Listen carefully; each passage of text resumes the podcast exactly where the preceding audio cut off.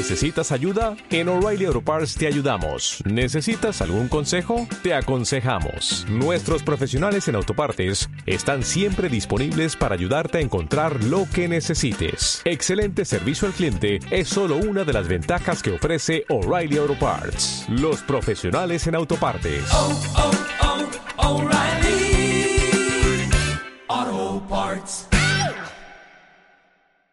No te lo vas a creer, pero estoy convencido de que soy el único periodista y divulgador científico de este país que está sistemática, pública y frontalmente en contra de la ciencia. Sí, bueno, no me entendáis mal, hay mucha gente, muchos divulgadores, muchos periodistas que se dedican el día a puñetear y a fastidiar el progreso científico en la sociedad, pero lo hacen sin querer. Yo, en cambio, todo lo que hago, lo hago a conciencia.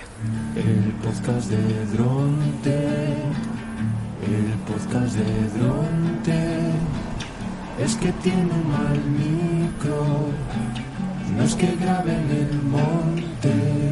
Buenos días, buenas tardes, buenas noches. Yo soy Javi Jiménez y efectivamente esto es el podcast de Dronte, el de Dronte y Pato. Hoy Pato va en el carro en vez de ir en el transportín humano, en el marsupio, eh, la mochila esta que es la que tienen los niños pequeños para pasear, eh, así que igual se queja más. Pero también es posible que no la escuchéis porque si está en el carro es que no le gusta demasiado. Total, eh, hoy creo que es el capítulo 109, pero podría ser el 110 porque, como veis, he decidido que no voy a apuntar el número de capítulo en el que estamos, porque soy así de cafre. Además, hoy también se celebra o tiene lugar lo que cualquier persona humana calificaría como patraña. Es decir, la movilización esta de sin ciencia no hay futuro. Eh, no sé si estáis un poco al día, pero bueno, por lo menos había un hashtag que sin, sin ciencia no hay futuro. Eh, había una serie de actos, pero bueno, como estamos de movidas, ¿no? De cosas que se están haciendo, de reivindicaciones a favor de la visibilización y la mejora de la financiación de la ciencia en España. Eh, que bueno, por lo visto ha funcionado bastante bien teniendo para los estándares de este activismo internetero al que estamos acostumbrados. Y, que ya digo, yo no puedo calificarlo de otra forma que eso, que patraña. Pa- Por empezar por el nombre, ¿no? Eh, ¿Cómo que sin ciencia en el futuro? Yo siento daros una mala noticia a todos los la peña que está por ahí con el tema. Claro que hay futuro sin ciencia. O sea, no vaya a tener la suerte de quitaros el futuro de encima. Eso ya lo intentó Fukuyama en su momento y le salió como, como el culo. No, va a haber futuro. Es posible que, que- sin ciencia el futuro sea o igual que el que tenemos o un poquito peor, ¿no? Dependiendo de cómo vaya el tema este del cambio climático. Pero eh, hay ciertos momentos en que somos de un presuntuoso que es que no nos aguanta ni, ni la madre que nos parió. No. Sin ciencia, claro que hay futuro. Y por otro lado, no hay que confundir eh, eh, lo que son los, los las reivindicaciones gremiales de los, de los actores que viven en una sociedad, que todos son perfectamente legítimas, con eh, la presu o sea, con la idea de que somos fundamentales en el futuro de la humanidad. ¿no? Claro, o sea, no sé por qué. Eh, esto llega a un rollo en el que si, eh, yo qué sé, un... Vamos, eso pasa mucho en el periodismo. Es decir, que no es una cuestión... de, no, es que sin periodismo no hay democracia, sin periodismo... buh". Pero, pero, pero, pero, pero, seréis gilipollas. Con perdón, ¿eh? Por eso, si, si- se pusieran los barrenderos a hacer reivindicaciones... Eh, disculpa, es que han estado a punto de atropellarme cuatro muchachas eh, andando por la calle. Si se pusieran los barrenderos o yo qué sé, o, los basureros, bueno, los basureros sí tendría sentido, pero si se pusieran los basureros a decir, sin basureros no hay futuro, nos estaríamos partiendo la caja hasta mañana. Y, ellos sí llevarían el futuro estaría mucho más chungo si no hubiera, si no hubiera basurero. Eh, eh, no sé si lo sabéis, pero yo hace unos años, no sé, me acuerdo ya ni cuándo, organicé en España la marcha de- la marcha por la ciencia se llamaba, que era una especie de se intentaba, como igual que pasaba por la marcha por, por, el, por la Tierra o el Día de la Tierra, de hacer una serie de movilizaciones internacionales a favor de eh, bueno pues de una sociedad más informada eh, a, bueno, a través del conocimiento científico. Y cuando digo yo, digo prácticamente, literalmente yo, ¿no? Porque eh, cogí el asunto, me puse a coordinarlo, se me sumaron unas muchachas de la Asociación de Investigadores de Madrid que me echaron un cable, eh, hubo gente en Barcelona que dijo, oye, pues nosotros igual podemos hacer algo, y al final se apuntó de pasada la gente de comisiones obreras, y, y ya está. Ya está, estuvimos moviéndolo, pues eso, eh, yo y dos personas más que me echaron un cable en guerrilla. Y, y al final solo tuvimos cierto éxito en lo que es en esta movilización única y exclusivamente porque surgió un problema con los, con los doctorandos, o sea, con la FPU me parece que fue, que hubo una movida, es que ahora mismo no recuerdo tampoco exactamente lo que, lo que pasó, que hizo, bueno, pues que hubiera cierto meneo, la gente se quejase y se sumaron. O sea, al final, ¿cuál es la cuestión? Cuando la conclusión que yo saqué de este asunto, que cuando lo que estamos tratando es de defender realmente eh, el papel de la ciencia en la sociedad y tratamos de montar cosas desde ese punto de vista, o sea, no desde el punto de vista gremial o, o o como grupo de presión, sino como si fuera un movimiento social y cívico que trata de contribuir a la mejora del status quo pasante de mi culo. Todo el mundo. No, porque no me quiero significar. Yo estoy muy a favor de no sé qué, pero. Yo si acaso me paso, pero tal. Y luego, en el momento en el que realmente, pues eso, comisiones obreras, ¿para qué se metió? Pues para exigir movidas para para lo suyo, la gente esta de los doctorandos, de los FPU, de lo que fuera, yo no me acuerdo, también para lo mismo.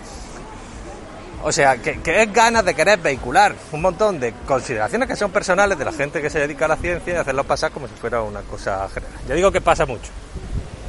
Pero no, no, no, no quiere decir que no me toque un poquito la moral. No, no, como veis me lo toca, me lo bastante. No por nada, no por nada. No, sino porque al final uno, pues yo, tiene, tiene concepciones sobre lo que es lo que es la ciencia. De esto yo lo aprendí de, de Jesús Zamora Bonilla. La idea, no se la tomo de él, ¿no? La idea de que la ciencia no deja de ser una institución humana que trata de alinear los incentivos de todos sus participantes con la búsqueda de la verdad. Eh, de tal forma que si tú con tus teorías, con tu hallazgo, con tu trabajo, te vas acercando progresivamente al conocimiento de la realidad, eh, y estoy siendo un poco laxo con, lo, con, lo, con los adjetivos, se te recompensa. Si eres un aragán, alguien que engaña, alguien que utiliza las estructuras, ¿no? si hay falsedades, pues entonces se te penaliza. Es verdad que estamos viendo, y ya hemos viendo un montón de años que eso eh, en puridad no es así. La crisis, la replicación en psicología, las movidas que están pasando ahora con el coronavirus y la, la cloroquina, eh, yo qué sé, un montón de cosas de este tipo que lo que nos hacen es pensar que, que no, que, que, que, hay un montón de incentivos que se están desligando de la búsqueda de la, de la verdad y que, y que eso sí que está afectando a la gente. Ahora que estamos con el tema de los asociados, de los falsos asociados, o sea, gente que se ha metido ahí en un puesto, una plaza de profesor porque quiere quedarse en la universidad, pero no una plaza que les corresponda a ellos en sentido laxo, porque se buscan a profesionales que comportan, ¿no? que compartan su experiencia, es una buena muestra de ello. Tratan de vender la precariedad de la universidad, cosa que también es cierta, con confundiéndola con sus movidas personales. Ojo, que yo estoy a favor de que todo el mundo le pague lo que le tengan que pagar. Pero, mm, como decía el gallego este que escribió a columnas, ¿cómo se llama? Javoy, Javoy, no sé, o Javois, no sé cómo se pronuncia. No, que todo el mundo tiene derecho a inventarse la moto que quiera, tiene derecho a tratar de venderla. Lo que no tenemos derecho, lo que, lo que no tienen derecho es que los demás se la compren. Así que no, a favor, en contra, o sea, en contra de que se ciencia en el futuro. Muchísimo, totalmente. Y en contra de, de, de, de la ciencia en general, yo digo, eh, en este sentido, ¿no? De, la idea reificada y molongui que tenemos de la ciencia que nos adapta pues a lo que he dicho yo antes. A, a, al uso genérico de cuando hablamos de la ciencia como una institución que se dedica a decirle a la gente que espabila en buscar lo que es la verdad, porque si no, se queda sin el cotarro. Popurrí, popurrí. Y bueno, vamos a pasar a un tema más feliz, porque ya veis que últimamente con esto de que no tengo guiones, eh, mi capacidad para contar chistes en mitad de las cosas es un poco limitada, porque me voy calentando, me voy calentando, luego me voy cortando, me voy cortando, porque se me ocurren un montón de cosas burrísimas y, al final pues solo doy vueltas sobre las mismas ideas. Un día supongo que me tendré que no cortar y salir por adelante. Y hoy tenemos con nosotros a Ana Anónima, nuestra amante de los juegos de mesa, que nos va a contar algo, porque como ya sabéis, última, en estos capítulos, por decisión propia, no estoy escuchando las colaboraciones de los colaboradores antes de ponerlas. Así que vamos a ver qué nos cuenta y lo vamos comentando juntos sobre la marcha. Hola, Dronte. ¿Qué Hola. tal? El paseo con pato, ¿eh? Aquí ya estamos. haciendo calor. Lo mismo tienes que cambiar el paseo por una piscina. Yo lo dejo ahí como idea, ¿eh? Puede ser, puede ser. fin, Tenemos una... Bueno, si, si me deja lo que es el coronavirus. Miércoles 17 de junio. Ya hablar. Las clases acaban esta semana. Efectivamente, sí. Las piscinas se están regulando para abrirse. El salitre se cuenta con la ropa, el sol llena todos los rincones. Muy optimista te ya sabrán que el miércoles pasado hablábamos del amor. Y hoy, hoy vamos a hablar de los sueños. Pero de un sueño muy concreto. Cuando la pasión se vuelve diversión. Esta historia que os voy a contar hoy comenzó con un trabajo de una diseñadora de ropa. Vestidos, trajes, accesorios. Inspiraron a un fotógrafo a contar una historia. Una historia en 12 fotos. Él venía de ver salir mariposas en crisálida y fotografiar su vuelo y asumió un nuevo reto. Como un director de orquesta, junto a la gente con talento. Y nació el caso Mumford. El caso Mi Mumford. nombre es Greg Johnson y soy el detective asignado al caso Mumford. Al parecer te han enviado para ayudarme. Déjame que te ponga al día. Hace pocas horas, James Teller, un joven de apenas 30 años, ha sido asesinado. Aquí, en este mismo hotel. He reunido todos los sospechosos. Espero que escuchando sus testimonios y prestando atención a los hechos que muestran estas recreaciones puedas resolver este terrible asesinato. O sea, o sea, Antes de